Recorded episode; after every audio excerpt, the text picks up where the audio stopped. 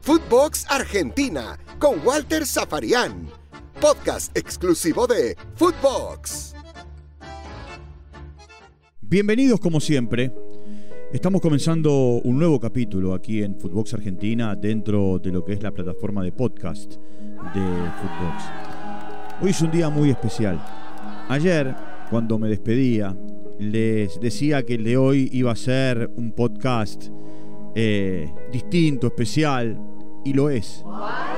Hoy es 10 de noviembre y se cumplen exactamente 20 años de la despedida de Diego Armando Maradona. ¿Y por qué es algo muy especial? Porque todo lo que se vivió aquel día en la bombonera fue mágico. Pero para mí fue, a ver, una de las situaciones, si no la más importante en mi carrera periodística. Marzo del 2001.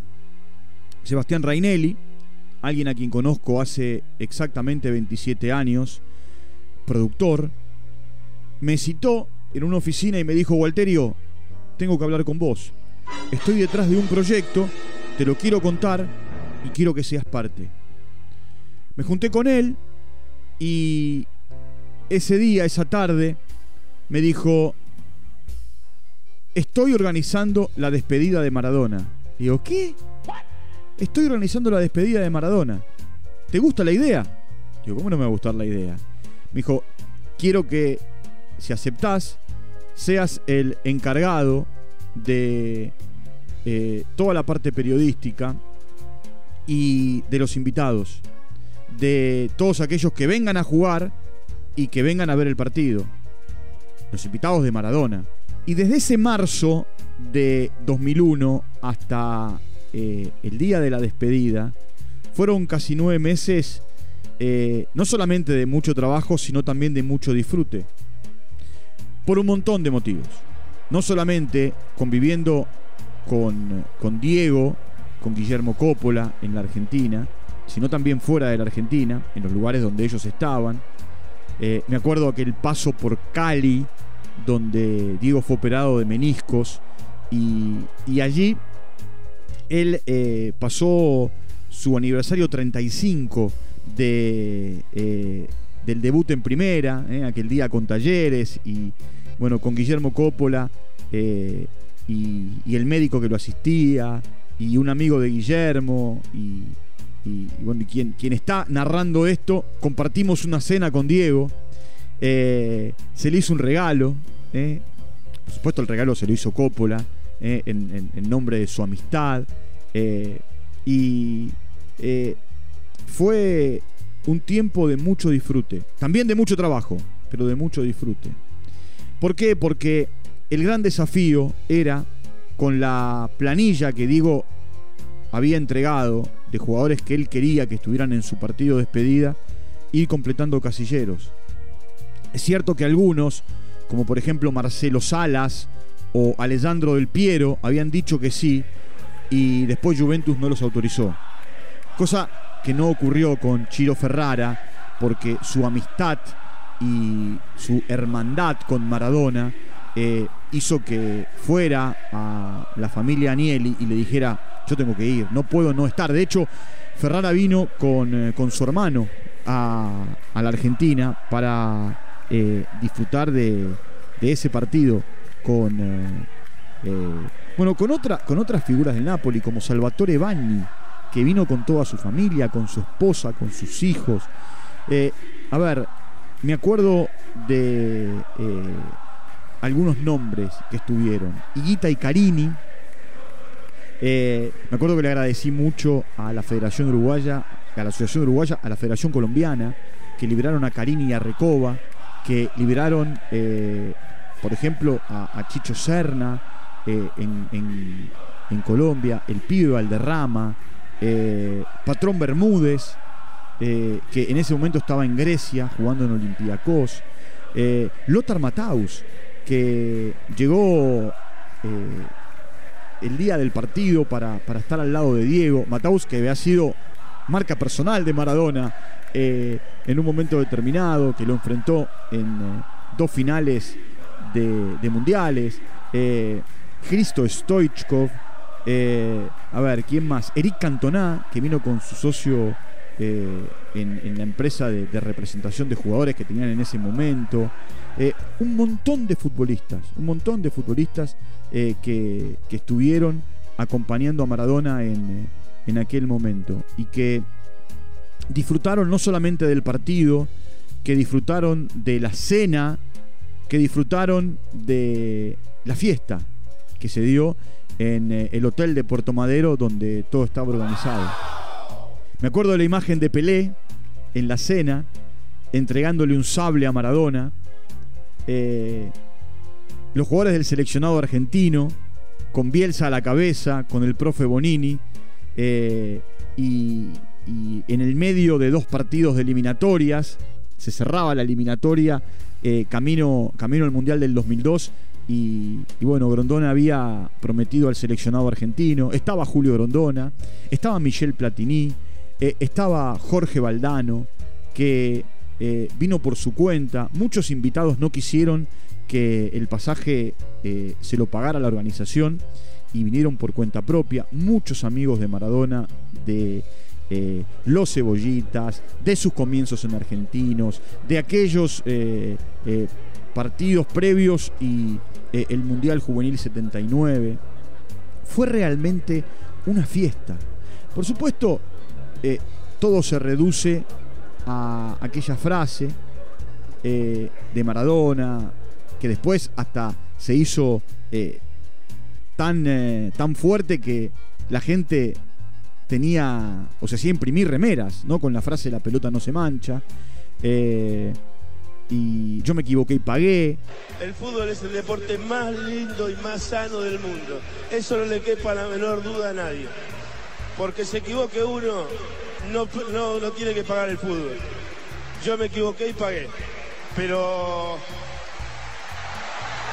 la pelota no, no se mancha. Eh, ese, ese discurso de Maradona en la bombonera que conmovió.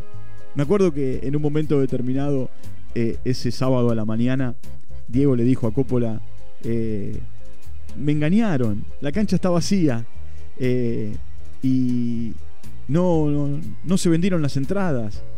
Y Coppola le dijo, Diego, dice, las puertas del estadio todavía no se abrieron, faltan un par de horas, no hay un solo boleto por, por conseguir. Y fue una fiesta, realmente fue una fiesta. Una fiesta que lo que permitió es que Maradona jugara un rato con el seleccionado argentino, un rato con, eh, con Boca, en realidad con sus eh, eh, amigos, ¿no? Los amigos de Maradona. Y, en definitiva, también para. Tenía la, remera de Riquelme. Riquelme fue otro de los que, de los que jugó, Enzo Francescoli, en ese equipo de, entre comillas, estrellas. Eh, me acuerdo que Basile, que fue el técnico de ese equipo, lo puso a Riquelme como mediocampista central a jugar el partido. Eh, que Francescoli fue el capitán de ese equipo de estrellas. Eh, fue todo tan mágico que yo había participado en otras despedidas y después participé en otras más, pero este evento superó absolutamente todo. Y eso que estuve en muchos mundiales, muchos de verdad, en muchas Copas América, del 89 para acá, eh, en eh, un montón de eventos importantes, eh, sudamericanos sub-20, mundiales sub-20, torneos que tienen que ver con finales de Champions, muchas, finales de Europa League, Eurocopas. Ahora, cada vez que me preguntan, yo digo, el acontecimiento es la despedida de Maradona. Porque ya no solo me tocó desde el rol periodístico, eh, sino también desde, desde la organización, desde la cocina, desde adentro, desde convivir con, todos ellos y eh, estar eh, muy pendientes de, por lo menos yo y, quienes estaban en la organización con Sebastián Reinier en la cabeza, muy pendientes de, de lo que ocurría día a día. Confirmó este, confirmó aquel. Me acuerdo que Diego quería que viniera Roberto Carlos y Roberto Carlos finalmente no pudo porque Brasil no, lo liberó. Eh, fue un acontecimiento mágico, mágico. Fue un acontecimiento que hoy, 10 de, noviembre, tiene su eh, festejo número 20 o su aniversario número 20. Como dice el tango, ¿no? Volver. Eh, en, un tramo dice que 20 años no es nada. Y parece que fue ayer. Y, y si yo doy vuelta a la cabeza y miro hacia atrás, parece como si tuviera a Diego hablando y diciendo lo que, lo que dijo. Fui un privilegiado, porque no solamente eh, compartí el vestuario eh, con, las grandes figuras, compartí la concentración, compartí las, las comidas, los almuerzos, las cenas, el micro hacia el ómnibus, hacia el estadio, sino también, sino también cuando Diego habló, yo estaba justo debajo de él. Eh, Diego estaba, por supuesto, con sus hijas en el escenario y yo estaba como parte de la organización eh, debajo, eh, debajo de él. Y, fue conmovedor, realmente fue conmovedor.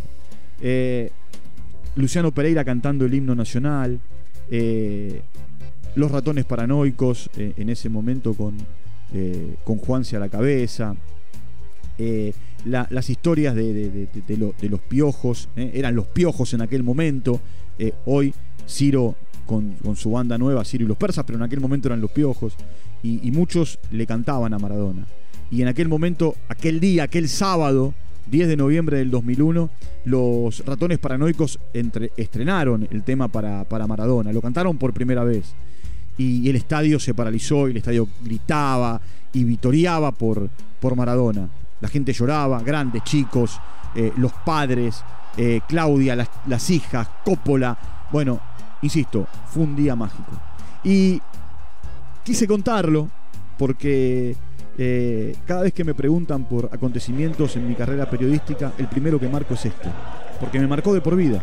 Más allá, insisto, de haber estado en los eventos más importantes en 33 años de carrera periodística la despedida de Maradona fue, es y será eh, el gran acontecimiento en, la Argentina en eh, lo que tiene que ver con partidos o eventos que no tienen que ver con un campeonato o una final.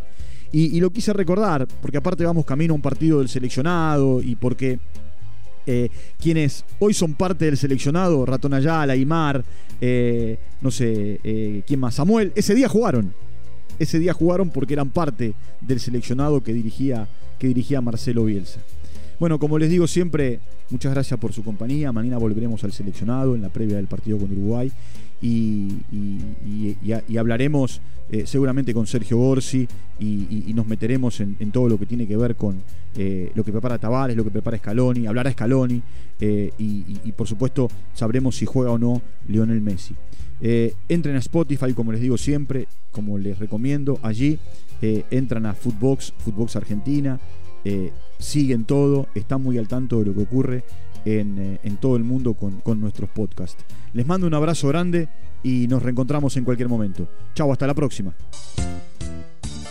Footbox Argentina con Walter Zaparián, podcast exclusivo de Footbox.